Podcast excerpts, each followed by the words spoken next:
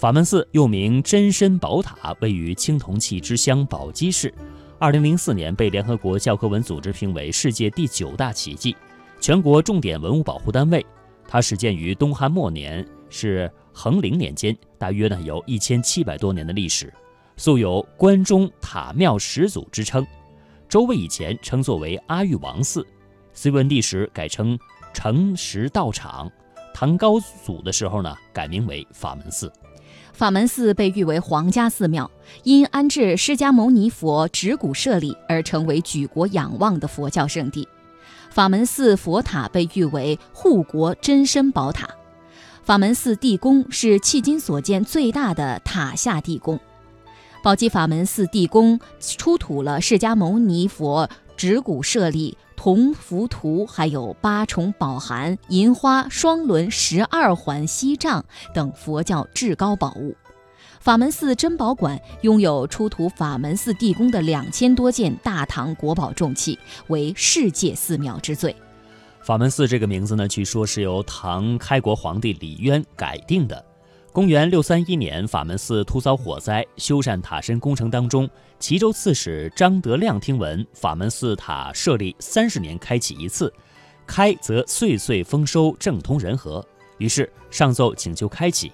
唐太宗当即准奏，不过当时仅在寺内供就是供人瞻仰，并没有运到长安，留下了盲人复明、佛光四射等这些传奇的故事。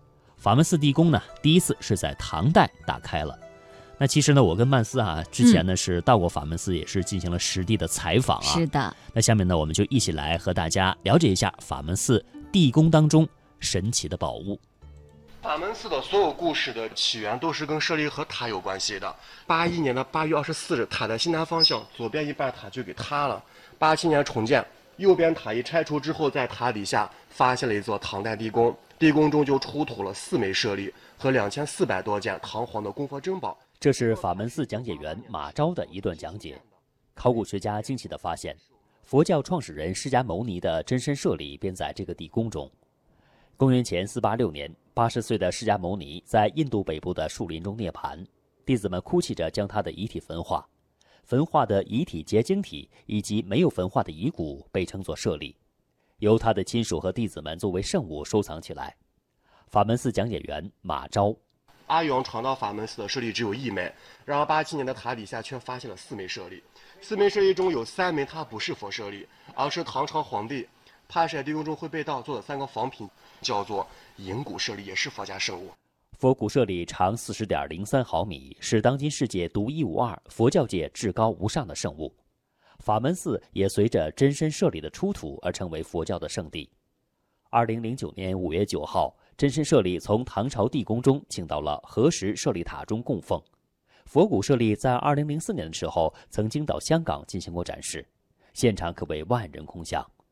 法门寺监院贤空法师回忆说：“但是十天时间，那瞻仰舍利的那场景也是非常的壮观，因为去的人非常多，非常虔诚。”那种祥和的氛围是佛的文化的这种力量。佛教里面它一个重要的思想，报国家恩，有国才有家。只有大的国家安全了，我们的小家才能安全。爱国爱教，这是我们一个核心的思想。在东汉时期，佛教就开始沿着丝绸之路向中国传播。丝绸之路上的商人和沿途绿洲的居民，主要的信仰是佛教。从这个角度看，丝绸之路不仅是一条贸易的通道，更是一条文明交汇与文化传播的道路。现如今，随着“一带一路”倡议得到越来越多国家和地区的积极响应，相信佛教文化在促进文化交融、民心相通方面将会发挥新的作用。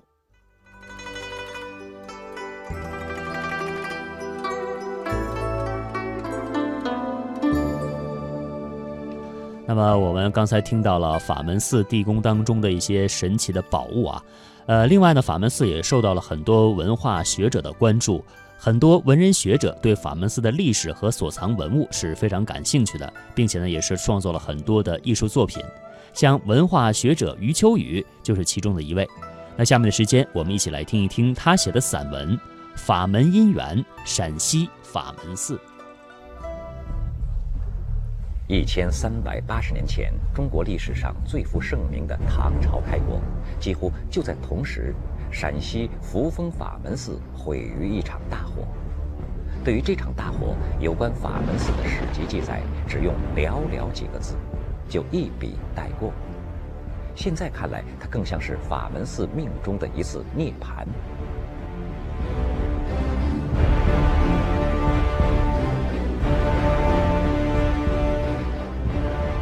寺的历史已经久远的有些模糊了，它建寺的确切年代早已不可考，它最早的名称也无从知晓。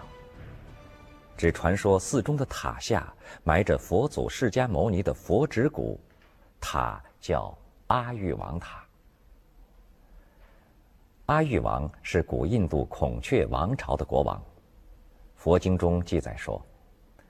他在公元前三世纪统一印度后，为弘扬佛法，把佛教创始人释迦牟尼遗体火化后的结晶，也就是舍利，分成八万四千份，建了八万四千个塔。传说陕西扶风的这个阿育王塔就是其中的一个。佛教从印度传入中国，大约在汉代。相传，在公元六十七年前后，皇帝派人去佛教圣地天竺取经。于是，一匹白马自丝绸之路东来，把第一批佛教经典驮到了河南洛阳，藏于新建的白马寺。传说，白马从西方运来的，除了佛经，还有释迦牟尼的佛指骨。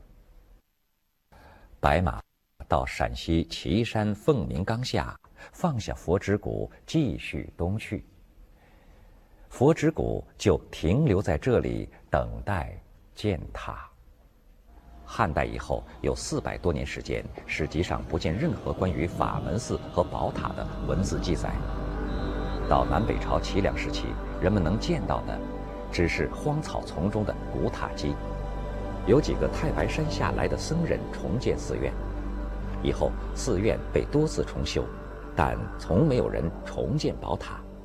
没有了宝塔的法门寺就这样走到了公元六百一十八年。公元六百一十八年，李唐王朝开国，开国皇帝李渊给他起了个名字叫法门寺。法门寺从此开始进入正式记载。在李世民当皇帝前，民间就有传说：埋有佛指骨的宝塔，三十年一开，则五谷丰登，天下太平。张亮这时担任齐州刺史，是虔诚的佛门居士。他于公元六百三十一年来法门寺烧香敬佛，在新建的寺庙里看见古塔塔基。于是上书李世民。张亮的上书触动了李世民对法门寺的记忆。就在这一年，地宫打开，瑞光四射，传说中的佛指骨果真出现在唐朝人的眼前。这是唐朝皇室第一次开启地宫迎奉佛指骨。唐朝第一次开启地宫之后三十年。唐高宗李治第二次迎奉佛指骨，开塔的那天，有二十多名高僧和皇帝的特使一同下到地宫。这次佛指骨被迎进东都洛阳的皇宫里，供奉四年之久，是有唐以来时间最长的一次，供奉的金银绢匹也前所未有。唐朝七次开启地宫，六次迎奉佛指骨。公元八百一十八年，宪宗李纯踌躇满志，准备大迎佛指骨，炫耀一下大唐的中兴盛世。这是李唐皇室六次赴法门寺迎娶佛指骨。一路之上，王公贵族争相瞻仰，市民百姓奔走相告。公元八百七十三年的春天，懿宗皇帝亲自到京城的安福门迎接佛指骨。这是李唐王朝最后一次迎奉佛指骨。据说，一见到佛指骨，皇帝的眼泪就掉下来。三个月以后，义宗病死，临终前吩咐十二岁的太子李衍，不要违背他奉佛的心愿。李衍继位第二年，送佛指骨回法门寺。皇室贵族、大德高僧，都拿出精美的金银器物、珠宝法器，还有绫罗绸缎，一同送入地宫作为供养。佛指骨送进法门寺地宫时，僧人举行了盛大的入藏密宗法会。佛指骨被送回地宫后室下面的密龛。地宫石门一关，就是一千一百。一十三年，在这一千多年里，没有人再去法门寺迎奉佛指骨，倒是地宫里的情形被人说得扑朔迷离。一九八七年，岐山县重修法门寺宝塔，在清理塔基时，发现唐代地宫。一九八七年五月五日凌晨。一枚佛指骨被考古人员在地宫中发现。这天是四月初八，正是释迦牟尼的诞辰日。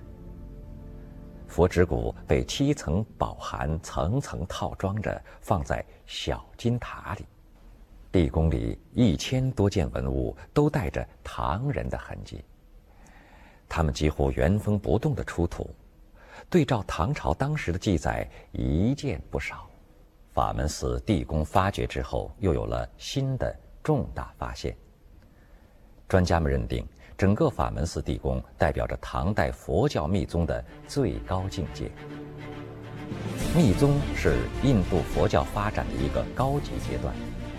唐代结束以后，密宗在中原地区渐渐失传。